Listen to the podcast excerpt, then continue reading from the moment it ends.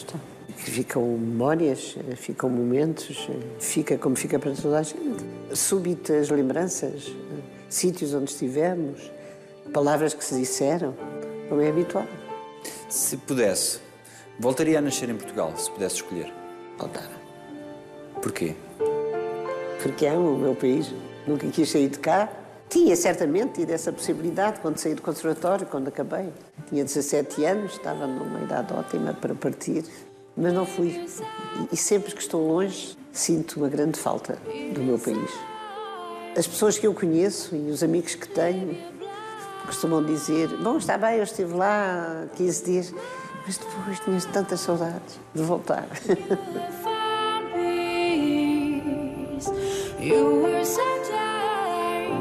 Também se envelhece por dentro. A cabeça também envelhece. É difícil dizer, porque a minha cabeça nunca envelheceu até agora. A velhice não toma conta de mim, porque eu não quero. E como tenho uma grande atração por tudo o que é novo, e porque quero sempre fazer melhor, e porque quero sempre aprender com aqueles que sabem mais do que eu, não, não sou velha. A velhice não toma conta de mim é uma frase uh, fabulosa. É um propósito de vida. É um propósito de vida, para o qual eu não faço esforço, porque isso está na minha natureza. Eu tenho 82 anos, mas eu não sinto isso. Tenho até que ter muito cuidado. Até. Tenho até que ter, para não ser ridícula. Não é? E é preciso muita cautela. Porque não sinto. Efetivamente não sinto. Apesar do reumatismo, apesar daquelas coisas todas, que a idade traz, que é o gasto, não é? Quer dizer, já foram muitos anos, não é? São 82 anos a viver. E apesar disso, eu não me sinto velha. Há uma coisa que eu faço uma grande força para nunca dizer. No meu tempo, no meu tempo era assim, no meu tempo, não é? Não há tempo, não, é? não há tempo. Agora é viver este tempo. A memória é uma das principais riquezas, ou a principal riqueza que alguém pode ter, em qualquer idade. Ah, isso é, mas a minha memória está muito frágil. Está? Muito frágil. Como é que é para decorar os textos? Bom, eu estudo os textos e depois tenho efetivamente a ajuda do ponto e consigo equilibrar isso. Mas está meio frágil a memória. Está fragilizada com o tempo. Eu lembro uma entrevista da Eunice uh, e essa ideia muito, uh, diria, racional e fria de que daqui a alguns anos vai haver pessoas que não saberão quem foi a Eunice Munhoz. Tá? Não lhe traz uma sensação de injustiça perante aquilo que fez pelas artes? Ou é como é? Como é, não vale a pena estar a pensar nisso, porque é sempre assim. Porque é que havia de ser diferente em relação a mim e já tão grandes atores e atrizes faleceram, enormes. Sempre se vai fazendo uma escultura ou outra, o nome de uma rua, mas isso vai desaparecer. E tudo passa. Tudo.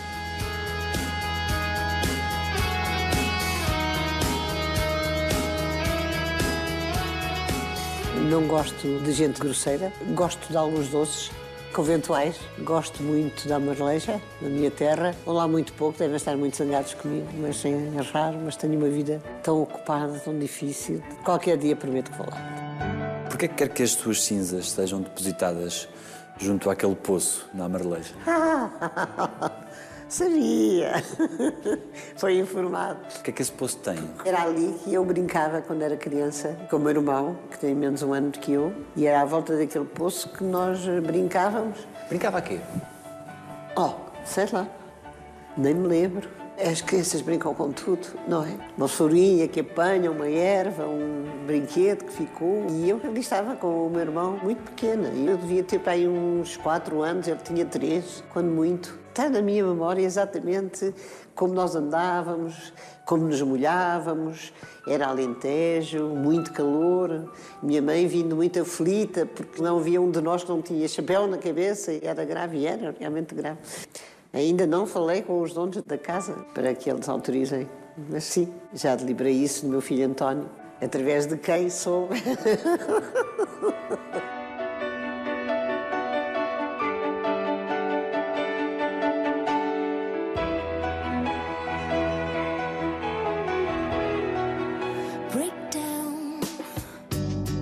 O que é que sonhava? Sonhava muito com a cidade, isso lembro perfeitamente. E eu, meu irmão, e os rapazes, miúdos também. Também é outra imagem que eu tenho, muito viva. É de ouvirmos o comboio ao longe e tudo a correr, tudo a correr, tudo a correr, ficarmos a olhar E eu lembro perfeitamente desse fascínio da passagem no comboio, que para mim ia para o mistério, não é? Outra gente, cidade, bonito.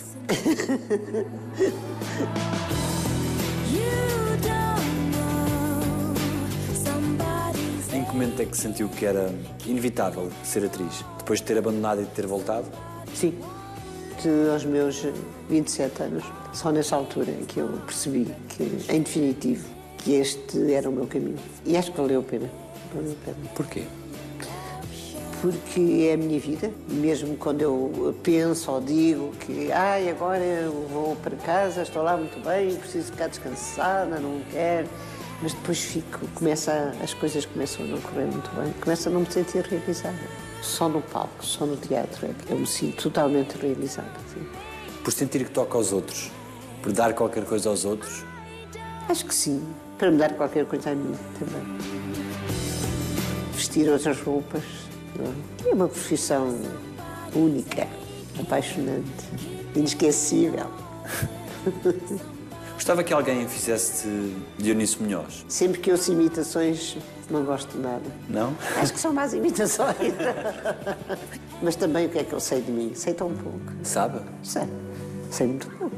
Acho que sei pouco de mim. Explicar-me, explicar-me não é uma coisa assim muito fácil. Há quem saiba, naturalmente, mas eu não, eu não estou nada preocupada comigo. Eu não quero depositar-me, não quero estar a pensar em mim Talvez eu, eu guarde isso para a minha profissão, porque nessa altura eu tenho mesmo que pensar, eu tenho mesmo que tentar vestir aquelas roupagens, eu tenho mesmo que tentar vestir aquela personagem, não é? É capaz de ser por causa disso que eu costumo, e a minha família sabe, não vou perder tempo a falar em mim, não vale a pena. Tenho mais que fazer do que estar depositada em mim. Eu sei mim, sim, eu conheço. Já sei tudo como é, mas pronto. Agora os outros, os outros é que, é que me interessam. A Eunice tem seis filhos fruto de três relações. Os olhares do Portugal conservador nunca a incomodaram? Não, porque eu não deixei. Como é que não deixou? Não deixei. Não valorizava. E nunca senti ser prejudicada na minha profissão, no meu trabalho, por causa disso. Eu fazia a minha vida, fazia aquilo de que gostava, tive os maridos de quem gostava e, por gostar muito deles, também queria ter filhos deles. E pronto, e foi isso que aconteceu. Nunca me deixei eh, limitar por essas coisas e não constituíram uma preocupação para mim. Maridos a quem também se dedicava de forma muito intensa, fazendo aqui um paralelismo com a profissão, também ia com tudo. Sim, sim. Sim, sempre fui uma criatura apaixonada, portanto tive as minhas paixões, das quais resultaram os filhos, e isso foi um grande enriquecimento para mim. As mulheres procuram inconscientemente nos maridos a imagem do pai. Sim, eu acho que sim. Eu costumo dizer que andei sempre à procura do meu pai. À procura do... Do, do ideal. À procura daquela imagem de paixão eterna que o meu pai teve pela minha mãe. Sempre, até o fim. Até sempre de dedicação absoluta e ternura absoluta e cuidado absoluto. E eu costumo contar uma história que demonstra bem esse carinho, esse cuidado, essa atenção. A minha mãe, por exemplo, foi sempre servida ao pequeno almoço na cama. Meu pai sempre levou o pequeno almoço. E quando o meu pai faleceu, estavam várias pessoas amigas e aqueles comentários que são fazer. Minha mãe tinha ficado muito mal quando o pai faleceu e alguém disse eles nunca se separavam. Realmente o trabalho deles também era em conjunto, eles nunca se separaram. E alguém respondeu, a brincar, que só quando a senhora Mimi e o cabeleireiro. E houve alguém que disse não, porque ele levava um bolo e uma garrafinha de leite vigor ao cabeleireiro quando ela estava a manchar. Era assim a relação de minha mãe e meu pai, portanto, difícil seria eu não andar à procura dele. Encontrou? Não, encontrei hum, formas de gostar diferentes. Mas era aquela que eu gostava, realmente. e o que é que a Eunice tinha que os fascinava? Mal feitio, talvez. Mal feitio? Mal feitio? Não, nunca tive assim um, um feitiozinho manso. Sempre foi um, um bocado brava, mas era engraçadinha isso também. E sempre fui boa mãe e sempre demonstrei muito o meu amor, o meu afeto, a minha paixão pelos meus três maridos.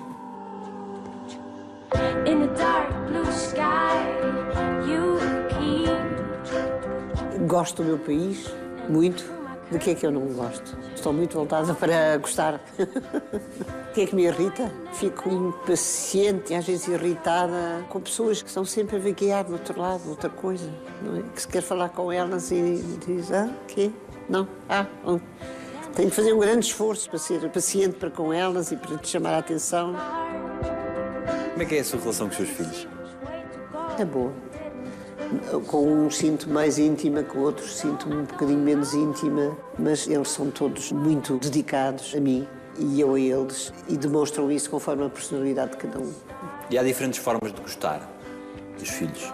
A base do gostar em relação aos filhos é sempre igual, eu penso, não é? Sou mãe deles, vieram de mim e eu amo-os, não é? Por vezes há maneiras de ser que ligam melhor do que outras. Penso que isso acontece sempre com todas as mães. Nós amamos, gostamos deles, são nossos filhos e há características em alguns que não nos são tão fáceis para conviver com maior abertura. Eles sabem uh, tudo sobre si que a Eunice quer que eles saibam. Não, eu acho que cada um de nós tem sempre coisas secretas, não é? Mas, de uma maneira geral, eles sabem tudo sobre mim, sim. A determinada altura, quatro dos seus filhos foram viver para a África com o pai. Exatamente. Nunca se sentiu uh, refém da sua carreira? Sim, senti-me um bocado. Deixai-vos guiar por mim. Não sabeis ler nos meus olhos. Como é que é a relação com os seus netos? Temos que começar por nos lembrar que os meus netos é gente de 40 e 30 e muitos, não é? E é também gente de 16 anos, as duas filhas do António, uma tem 16, outra tem 9 anos. E é boa, a minha relação com os meus netos é boa, mas enfim, eu sou sempre uma avó muito fugidia, não é? Não tenho as características da avó, porque tenho o meu trabalho e o meu trabalho absorve muito e, portanto, não tenho muitas vezes o convívio com eles que eu até gostaria de ter, mas é difícil.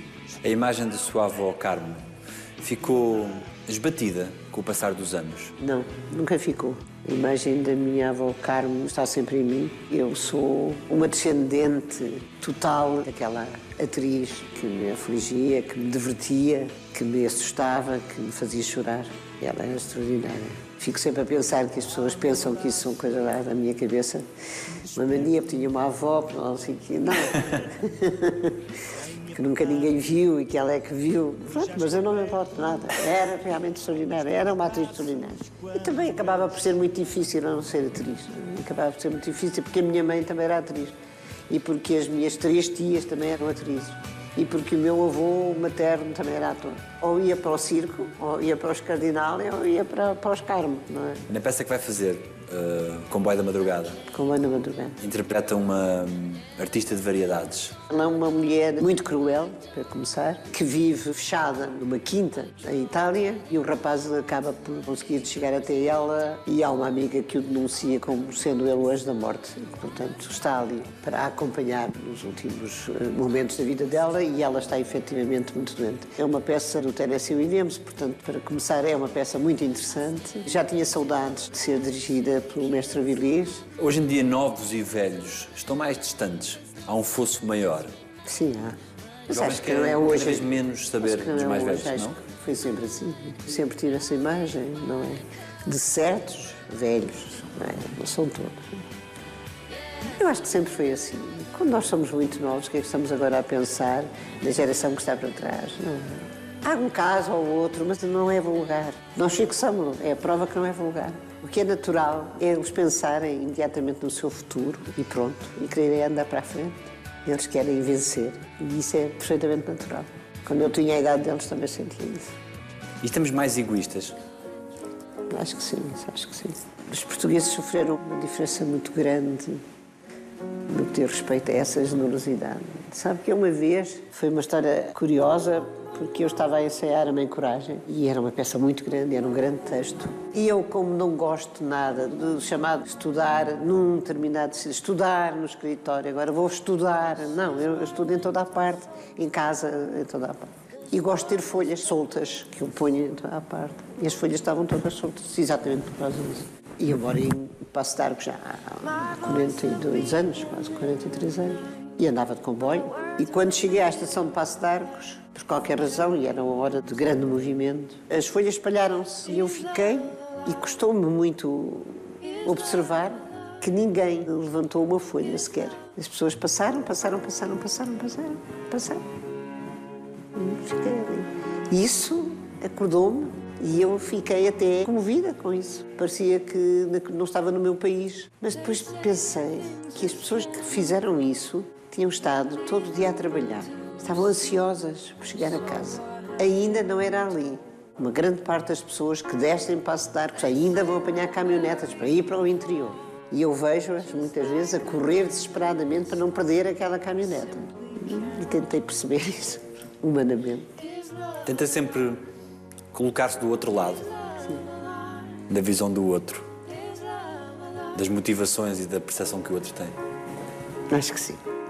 E nesse sentido é-lhe para si fácil desculpar os outros. Sim, gostou-me muito, porque nós somos um povo que se entreajuda e de repente eu percebi que tinha havido uma grande diferença. Como é natural também. A vida é muito pesada, é dura, muitas vezes. E há pessoas que não têm uma vida facilitada. Convive bem, sempre conviveu com o ego dos outros? Sim, convive bem. Não lhes dou importância. Porque acho que não vale. Quando o ego é assim muito, muito grande, acho que já não vale a pena. Não, não vale a pena. E é uma mulher, corrija-me se estiver enganado, que relativiza muito, que tem uma percepção muito racional da sua vida e da dos outros. No meu primeiro casamento houve muitas dificuldades materiais. E depois de nos separarmos, minha mãe comentava, comentava-me, vê lá tu, que andam a dizer, porque o meu primeiro marido era arquiteto, apaixonou-se completamente pelo cinema, foi quem fez os cenários para o Camões, e a minha mãe estava desesperada, dizia, vê lá tu, que estão a dizer que tu arruinaste o Rui. E eu estava-me a rir. E a minha mãe ficou chocadíssima. Oh, estás-te a rir? E disse, eu estou. Isto é tão doido, é uma coisa tão sem sentido. Eu tenho que me rir de um disparate desses, não é? É isso. As coisas só têm a importância que nós queiramos que elas tenham. É. Gosto de atores. Pai, fatalmente tenho uma ligação muito mais estreita com os atores da minha geração. Tenho uma boa relação com eles, sempre. Com alguns especiais, que é o caso do João Perri, o caso do Rui de Carvalho, e havia mais, mas já cá não estão. Várias pessoas que conhecem o e com quem eu falei atribuem um traço em si, que é a intensidade e a paixão que deposita em tudo o que faz. É consciente essa entrega. Não é muito consciente, é mais instintiva, não é? É relativamente consciente. É a minha natureza, não é? Portanto.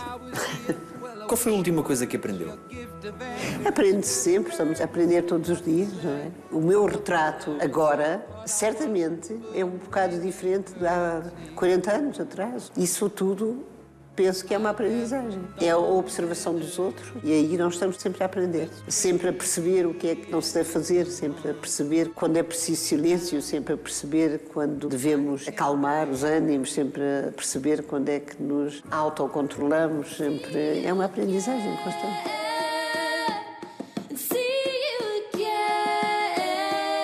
Eu acho que não sou vaidosa, mas uh, não sei. Eu sou capaz de ser e não é por isso. Sou capaz de ser muito, muito antipática. Se as pessoas são simpáticas para mim, eu sou completamente simpática para elas. Se as mulheres mandassem mais em Portugal e no mundo, como é que estaria o mundo e Portugal? Melhor. Melhor? Claro. Porquê? Porque as mulheres são muito mais equilibradas, porque as mulheres têm um sentido das coisas por instinto muito grande e porque as mulheres estão à cabeça. E são as mulheres que mandam? Mesmo nos homens que mandam? claro, fatal. Os homens são sempre influenciados pelas mulheres que lhes estão próximas. Claro sim. Não pode deixar de ser. Principalmente se gostarem delas. E as mulheres mais inteligentes exercem a sua predominância, o seu domínio de forma subliminar, sem que os homens percebam que estão a ser dominados. Sim, as mulheres são muito inteligentes. e de que forma é que fazem isso? Deixa-se levar porque ama, não é? Daí entra, o, entra realmente o amor, não é? É quem rege tudo. Não há nada mais bonito do que alguém que vai ter com um ator de quem gosta, uma atriz de quem gosta e cumprimentá-la e falar e conversar. Acho, acho lindo. Isso eu faço sempre. Há alguma coisa que não faça bem enquanto atriz? Alguma coisa que sinta que não é tão boa como gostaria? Alguma coisa. Imensas coisas. Por exemplo? Não, sei lá, porque sou muito desorganizada. É. Gostaria de ser organizada. E isso, claro, depois nós vamos envelhecendo e vamos ficando cada vez mais desorganizados. Se éramos desorganizados. Ficamos muito à beira, enfim, da grande confusão, é? da, da, da desorganização. Qual é o sentimento mais complicado de interpretar? Não sei, é difícil. Essas emoções muitas vezes surgem de uma forma completamente misteriosa. Pode estar a fazer uma cena em que efetivamente está a fazer um grande esforço, se é uma cena emocionante, para sentir isso. E pode de repente ter ou uma noite ou outra ou, em, em, em que isso acontece naturalmente. Tem algum sonho por concretizar? Não. Não, não navego muito nos sonhos. Tenho como desejo o bom futuro desta minha neta, da Lídia, que ela consiga navegar bem numa carreira como a nossa, que não é fácil. Como é que gostava de ser lembrada? Gostava de ser lembrada assim, com estima, com ternura, com afeto. Gostava. Qual é o legado que ficará? Eu nunca penso nisso. Eu esqueço-me, vou desaparecer, em quando esqueço. É como se tivesse muito tempo à frente. Como fatalmente pessoas que não gostam de mim e há outras que gostam de mim.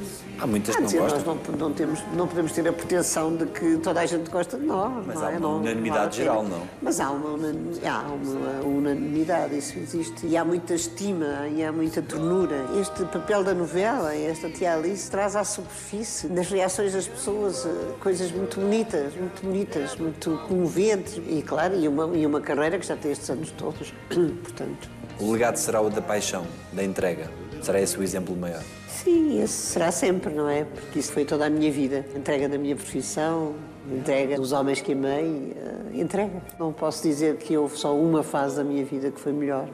Houve várias que foram boas. E são minhas, são secretas. O que é que dizem os seus olhos?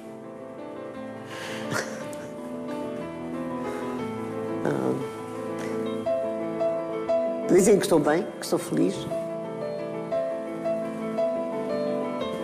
Dizem que, que a minha vida foi muito, foi muito interessante, que a minha vida foi muito enriquecedora, eh, que estou vivendo eh,